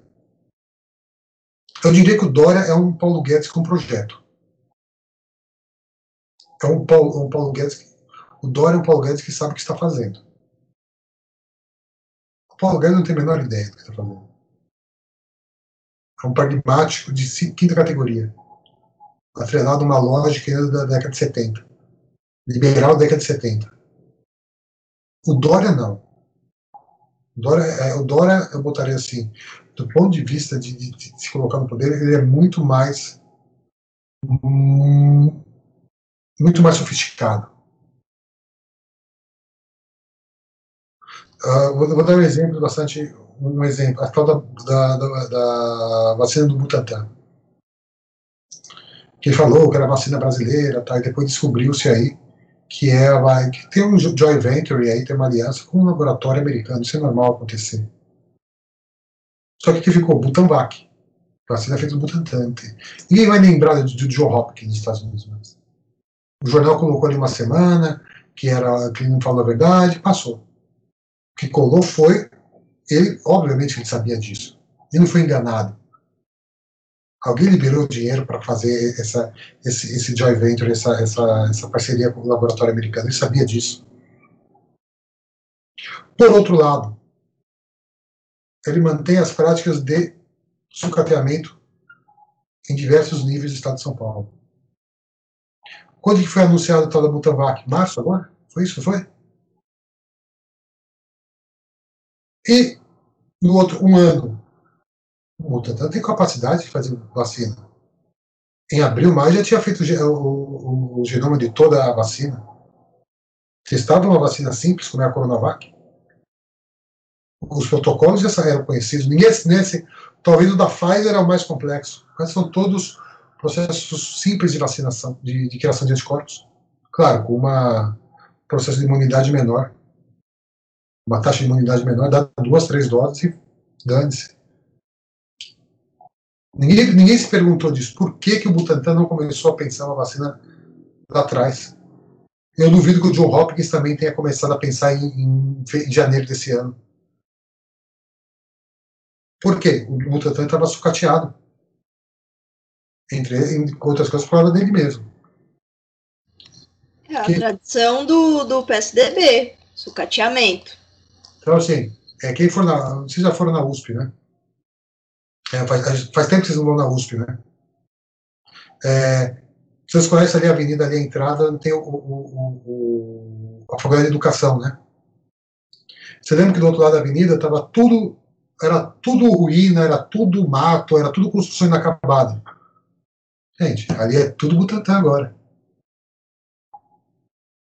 Ou seja, em sete meses ele fez aquela estrutura gigantesca. Porque ele precisa ao liberal pragmático. Provavelmente, quando acabar, aquilo vai ser sucateado de novo. Então, assim, eu colocaria assim, Bolsonaro, a expressão, um caso oportunista ali na, na, na, na eleição. No entanto, Os aspectos libera liberais do Dória são muito mais sofisticados do que o do Bolsonaro.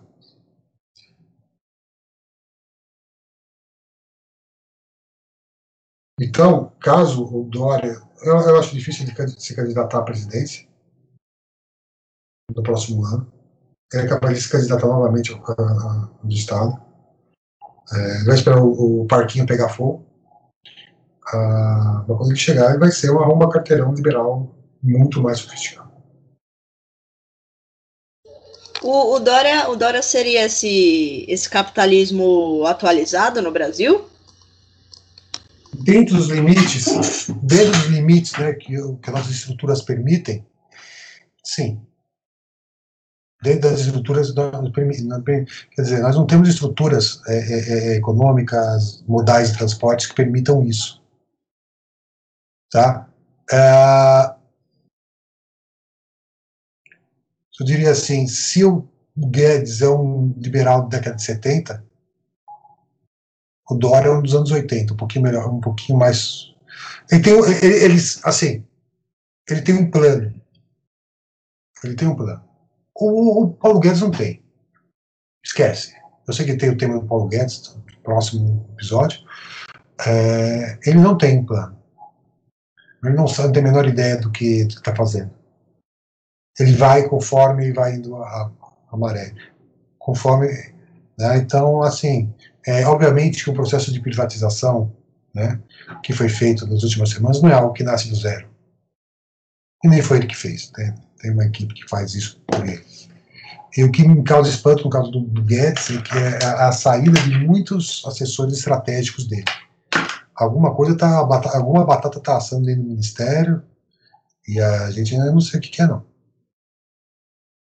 Mas o, o Dória é um pouquinho mais, não vou falar sofisticado, que é uma palavra complicada, mas... É, é, é o liberal de sapatênis e camisa polo. Ele tem, ele tem, Usa o Sharp também, cabelo pro lado. Esse é o João Dória, o cara que vai para Miami. Não, é o assim, de Miami. O, o Dória, ele sabe usar, ele sabe usar, ele sabe fazer uma planilha. Ou ele sabe contratar um estagiário que sabe fazer planilha. Exatamente, exatamente. Ele é o liberal pragmático, ele contrata quem sabe e dispensa quem não precisa. Exatamente.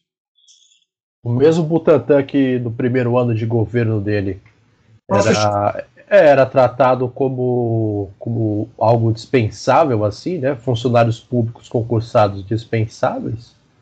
Agora é o herói, são os heróis dele. Ninguém lembra disso. Ninguém lembra, ninguém lembra o que ele fez com a educação, ninguém lembra é, as ideias de privatizar aeroporto, de conceder Ibirapuera, de conceder o Pacaembu por 40 anos.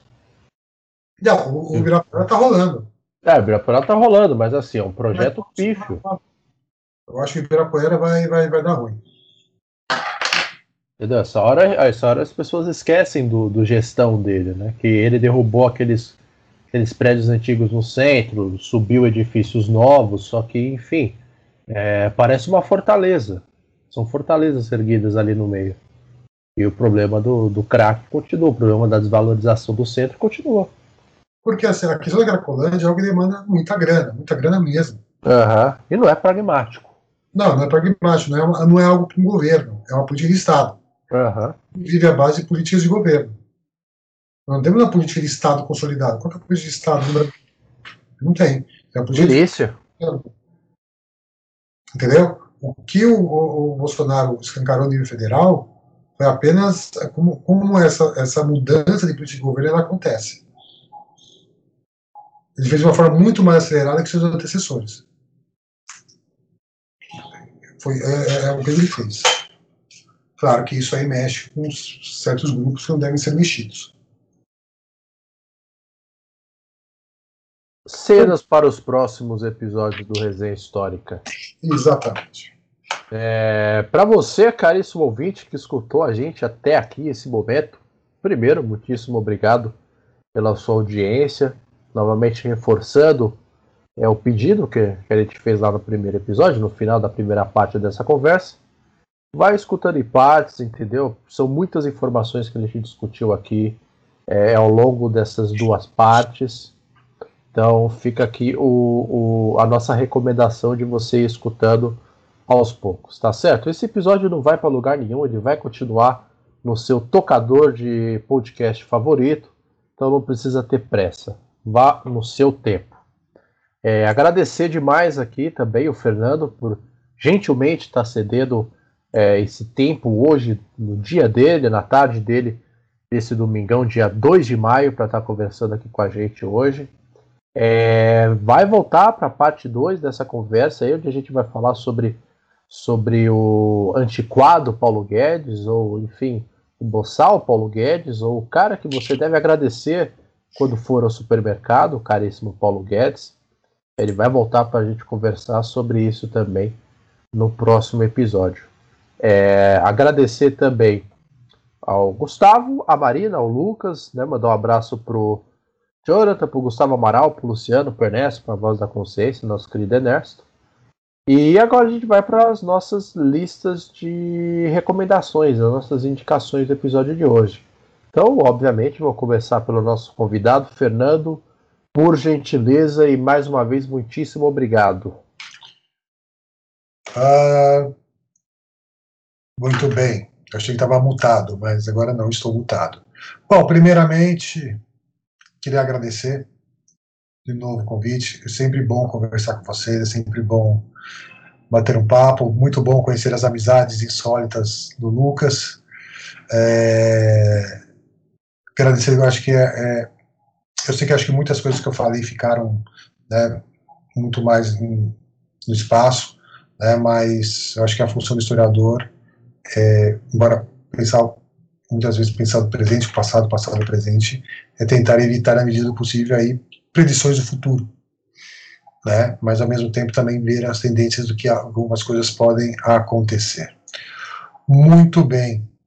Bom, eu já, eu já indiquei, já indiquei dois livrinhos lá, lá atrás, né? Acho que quando a Marina perguntou a respeito dos livros de história econômica, só vou repetir um deles, que é o Vitor Kula, né? Problemas e métodos da história econômica, da Barcelona, editora Península de 77. Tem, ou quem ler e quem souber polonês, né? Uh, tem inglês também, tem.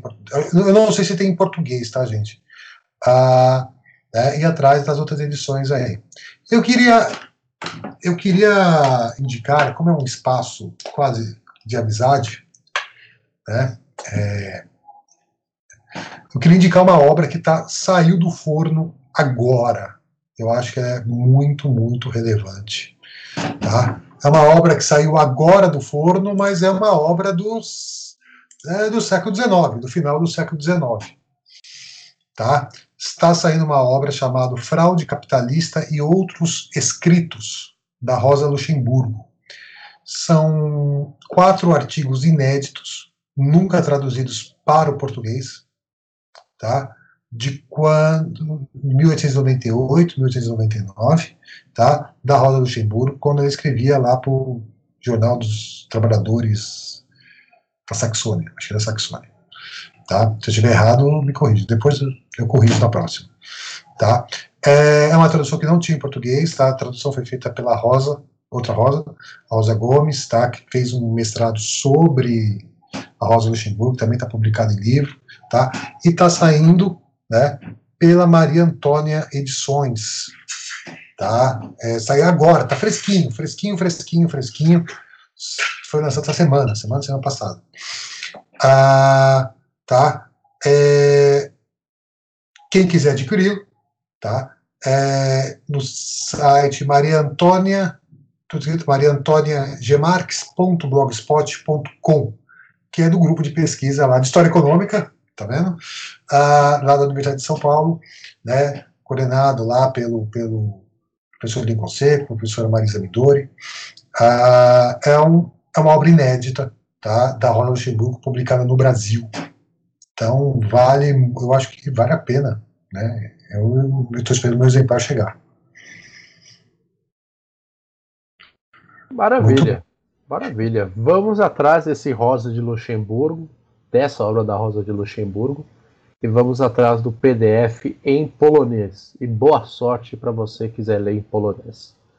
É, agora as minhas aqui, eu tenho, eu tenho duas indicações que já apareceram aqui também no Resenha Histórica, mas é é importante frisá-las porque elas, as discussões dessas obras se fazem, se fizeram presentes nessas duas partes de conversa aqui. A primeira delas é um livro do Guilherme Boulos chamado De Que Lado Você Está? Reflexões sobre a conjuntura política e urbana do Brasil, da editora Boitempo. E o segundo chamado Redes de Indignação e Esperança, Movimentos Sociais na Era da Internet, do Manuel Castells, da editora Zahar. Tá certo?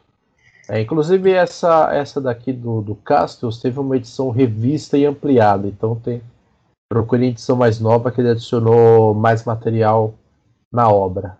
Tá certo? Agora eu vou passar a palavra aqui para a mestra Marina Celestino. É, as indicações de hoje são duas. Primeira, os ricos também morrem, do Ferrez, né? Eu vivo indicando Ferrez, da editora Planeta. E, por fim, o capitalismo monopolista e serviço social do José Paulo Neto, lançado pela editora Filidada. Muito bom. Agora, o, o, o nosso querido, imaculado e cidadão da Vila Madalena, Lucas Fontoura. Lucas, suas indicações hoje. Olha, eu vou falar que assim, se eu morasse na Vila Madalena, pelo menos o bullying faria sentido, né? Mas não, a gente mora pros lados de cada Zona Sul, não tem esse poder aquisitivo todo, mas vamos aí para as indicações. Né? Eu vou indicar, na verdade, dois trabalhos da Raquel Ronick. Eu vou indicar o Guerra dos Lugares, a colonização da terra e da moradia na era das finanças, que é publicado pela editora Folha, e A Cidade e a Lei, Legislação, Política Urbana e Territórios na Cidade de São Paulo. Acho que são textos interessantes para a gente pensar aí a, a, lógica da cidade, principalmente quando a gente está falando aí de São Paulo, entender algumas coisinhas, alguns pontinhos aí, dar uma frisada neles. É isso. Maravilha, pessoal, maravilha. Gustavo Cerqueira mandou as indicações dele aqui, então quando esse episódio sair, é, vai estar tá tudo bem colocado na lista, tá certo? Agradecer muitíssimo mais uma vez o Fernando pela disponibilidade. É o 12 jogador do resenha. É o cara que complementa o time, sem dúvida nenhuma. Estava lá desde o início. Tá aqui de novo, sempre marcando presença. É sempre muito bom poder conversar com ele. Praticamente, sim. Eu sou, eu sou humano desse, desse, desse grupo aqui. é, agradecer, agradecer também a imitação de lagarto que ele fez aqui. Pena que podcast não tem vídeo, mas foi uma imitação de lagarto é, fabulosa, beirando a confusão morfológica da coisa. Então, se quiser entrar em contato com a gente pelo e-mail, é resenhahistórica.gmail.com. Tá certo? O Resenha Histórica vai estar disponível, tá disponível, né? No Cashbox, no Spotify, no Anchor, no Google Podcast e no Apple Podcasts. Então a gente se vê no próximo episódio. Muito obrigado e tchau.